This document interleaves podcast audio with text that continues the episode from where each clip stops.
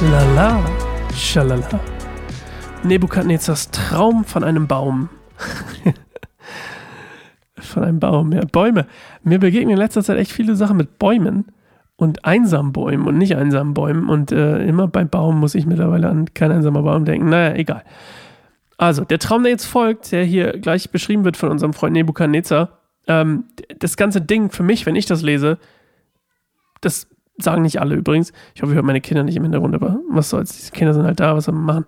Und ähm, ich war Anfang der Woche nämlich krank und da wollte ich eigentlich aufnehmen. Hat nicht geklappt. Jetzt sind die Kinder da und es ist gerade kein Kindergarten. Was soll man machen? Also, ähm, dieser Traum passiert quasi zwischen dem Traum und dem Feuerofen vergehen mehrere Jahre. Also viele, viele Jahre. Also nicht mega viele Jahre, aber ich, ich tippe mal so auf vielleicht so zehn oder so. Also schon eine ganze Weile. Und Nebukadnezar regierte insgesamt 43 Jahre. Und unter, also von 605 vor Christus bis 562 vor Christus. Und ähm, das, was hier gleich beschrieben wird, diese sieben Jahre oder sieben Zeiten, wie gesagt diese sieben Jahre passieren ungefähr im 35. Jahr seiner Herrschaft. Ihr erinnert euch, da, oder du erinnerst dich, David wurde verschleppt, als er 16 war. Jetzt ist er ungefähr 50. Ungefähr. Und ähm, ja, gucken wir, was passiert. Hören wir uns erstmal an. Und dann mal gucken, was die Kinder so lange machen. Ne? Bis gleich. König Nebukadnezar ließ den Angehörigen aller Rassen, Nationen und Sprachen auf der ganzen Welt die Botschaft übermitteln. Ich wünsche euch allen Frieden. Ich habe mir vorgenommen, von den Zeichen und Wundern zu berichten, die der höchste Gott an mir getan hat. Wie groß sind seine Zeichen, wie mächtig seine Wunder. Sein Reich ist ein ewiges Reich. Er herrscht von Generation zu Generation.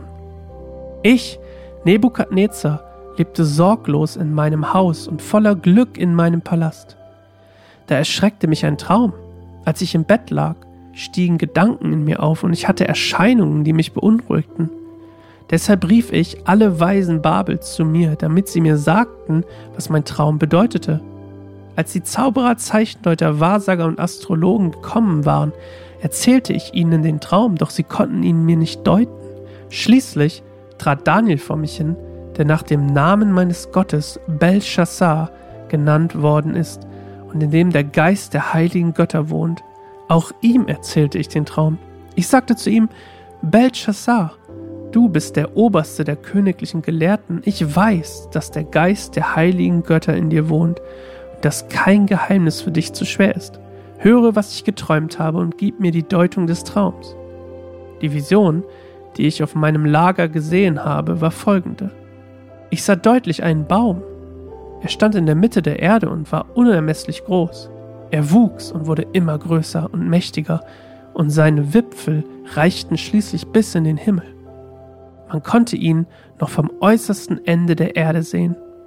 Er hatte frische, grüne Blätter und trug so reichlich Frucht, dass alle von ihm genährt wurden. Die wilden Tiere fanden unter ihm Schatten, und in seinen Zweigen nisteten die Vögel des Himmels. Alles, was lebte, ernährte sich von ihm. Plötzlich sah ich in meinen Visionen, die mir erschienen, während ich auf meinem Bett lag, einen Boten. Es war ein Engel Gottes, und er stieg vom Himmel herab. Er rief mit mächtiger Stimme, fällt diesen Baum und haut seine Äste ab, entlaubt ihn und verstreut seine Früchte. Die Tiere sollen aus seinem Schatten fliehen und die Vögel aus seinen Zweigen. Den Stumpf und die Wurzeln aber lasst stehen. Er soll gefesselt sein mit einer Kette aus Eisen und Bronze und umgeben sein vom Gras des Feldes. Er soll den Tau des Himmels trinken und sich wie die wilden Tiere von Gras ernähren. Sein menschliches Herz soll ihm genommen und ihm stattdessen das eines Tieres gegeben werden. Das alles soll sieben Zeiten andauern. Dieser Befehl beruht auf einem Beschluss der himmlischen Wächter und auf einer Anordnung der Engel. Die ganze Welt soll erkennen, dass der Höchste die Herrschaftsgewalt über alle Königreiche der Welt innehat und die Herrschaft demjenigen geben kann, dem er sie geben will. Selbst den niedrigsten Menschen kann er zum Herrscher erheben. Das war der Traum, den ich, König Nebukadnezar, träumte. Jetzt sag du mir, Belshazzar, was er bedeutet. Kein Weiser meines Königreiches ist in der Lage, mir die Bedeutung des Traumes zu sagen.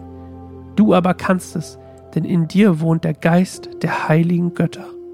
Also.